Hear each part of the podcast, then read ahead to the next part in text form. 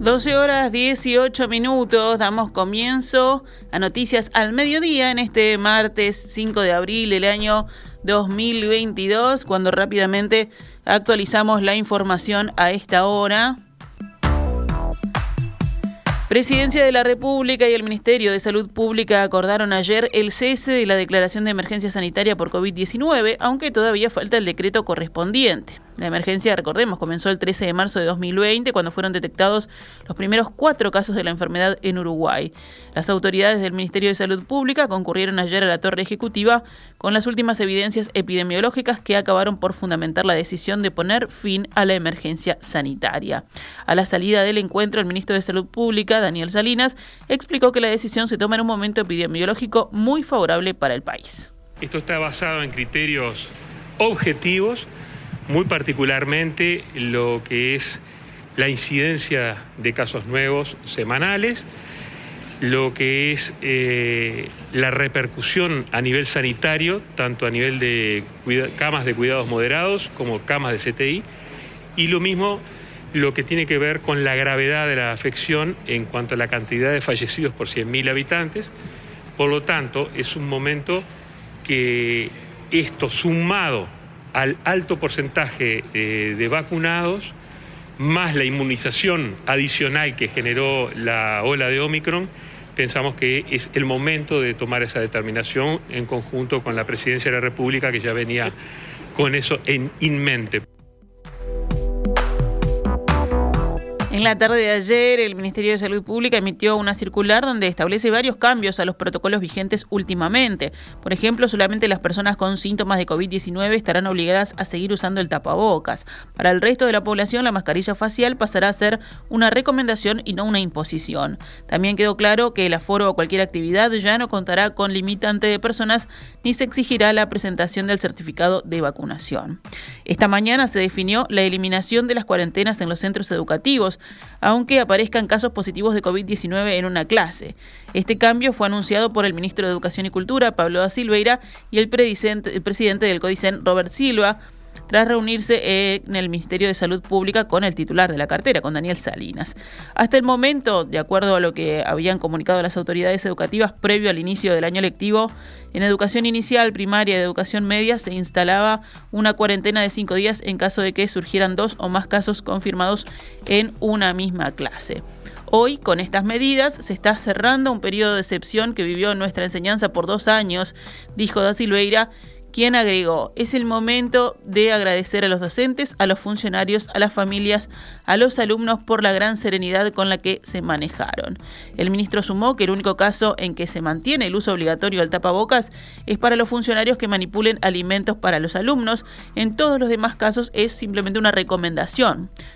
Silva, por su parte, dijo que desde el inicio de clases se registraron alrededor de 1.900 casos de coronavirus en estudiantes, funcionarios y docentes. El secretario de Presidencia, Álvaro Delgado, confirmó en diálogo con el diario El País que el fondo COVID que en el año en curso desembolsará 400 millones de dólares, seguirá vigente hasta que el gobierno determine su punto final. Por otra parte, Presidencia anunció que en la nueva etapa, sin emergencia sanitaria, los reportes diarios de situación continuarán hasta Semana de Turismo inclusive, para luego pasar a ser semanales. El ministro de Salud Pública, Daniel Salinas, dijo que, entre otras cosas, el uso del tapabocas será de ahora en adelante, como decíamos, una recomendación y ya no una exigencia. Pero desde el Ministerio de Salud Pública se recomienda también el uso de tapabocas en los ómnibus, aunque las intendencias tienen potestades específicas y autónomas sobre el transporte departamental. Según informa subrayado, la Intendencia de Montevideo, por ejemplo, analiza por estas horas cómo adapta esta nueva decisión al transporte público de pasajeros, si continúa la obligación de usar tapabocas en los ómnibus o lo deja como una recomendación. Por otro lado, el Ministerio de Transporte ya tiene definido que dejará de exigir el uso de tapabocas una vez que el Poder Ejecutivo firme y haga efectivo el decreto que levanta la emergencia sanitaria. Por su parte, el presidente de la Cámara de Transportes y referente de CUTSA, Juan Salgado, afirmó a Diario Observador que continuarán exigiendo el tapabocas a bordo de los ómnibus luego de que el mandatario Luis Lacalle Pou confirmara el levantamiento de la emergencia sanitaria en que se amparaba ¿no? ese requisito. El empresario sostuvo que está de acuerdo con la decisión del gobierno, pero planteó que en el transporte todavía hay que mantener la cuestión del tapabocas tanto en el personal como en los pasajeros. Fundamentó su opinión en los estudios de calidad del aire presentados por CUTSA en el mes de marzo, en el que se establece que con determinadas condiciones a bordo de los ómnibus, entre ellas el uso de barbijo, se logra dentro del vehículo una calidad de aire equiparable a la de un laboratorio. Pasamos a otros temas del panorama nacional. El Senado vota a esta hora el proyecto de ley para exonerar de IVA por un mes el precio del pan blanco común, las galletas de campaña, las pastas y los fideos. En esos productos la tasa de IVA es del 10%.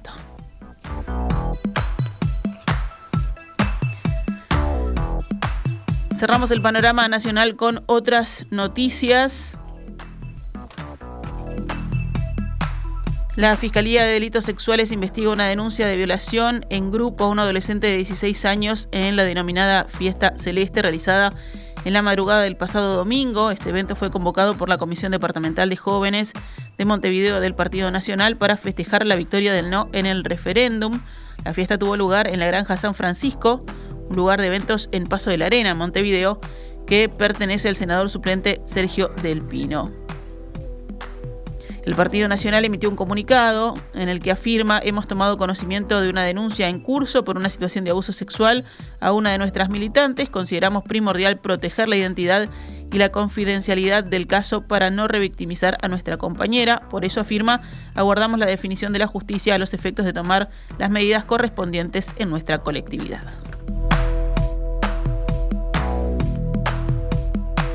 En el panorama internacional, el presidente ucraniano Volodymyr Zelensky exigió hoy ante la ONU que se responsabilice a Rusia por lo que calificó de los peores crímenes de guerra desde la Segunda Guerra Mundial.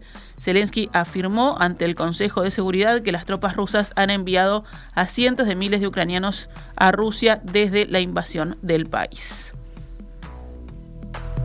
Por su parte, Francia, Alemania, Italia, España, Dinamarca y Suecia expulsaron en dos días a decenas de diplomáticos rusos, un gesto que marca una nueva degradación de las relaciones con Moscú después de que salieran a la luz masacres de las que se acusa a Rusia. El jefe de la diplomacia europea, Josep Borrell, anunció hoy que fueron declarados persona non grata varios miembros de la representación de Rusia ante la Unión Europea a causa de actividades contrarias a su estatuto de diplomáticos, sin precisar ni el número ni la fecha de su expulsión.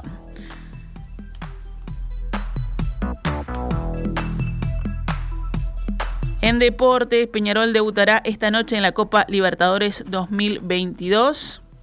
Será con el partido Colón de Santa Fe, Argentina, Peñarol, en la ciudad de Santa Fe a las 19 y 30 horas. En el equipo local juegan los uruguayos Leonardo Burián, Andrew Teuten y Jonathan Sandoval. Diego Scotti fue reelecto presidente de la Mutual Uruguaya de Futbolistas Profesionales hasta el año 2026. La lista de Scotti obtuvo 629 votos en las elecciones de ayer contra 130 de la lista que encabezaba Andrés González. Y si hablamos de básquetbol, Urunday Universitario logró la permanencia en la Liga de Básquetbol tras vencer a Voleibol Mundial que descendió al Metro. Esto fue con una victoria de Urunday 92-80 al Olibol.